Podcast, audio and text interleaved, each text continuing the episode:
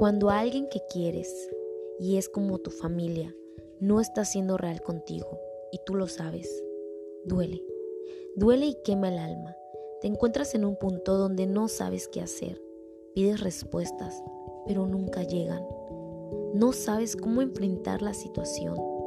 Tienes miedo, sí, miedo al darte cuenta que toda tu puta amistad, que toda tu puta relación fue una mentira. Ahora dime, ¿en quién has pensado al escuchar estas palabras?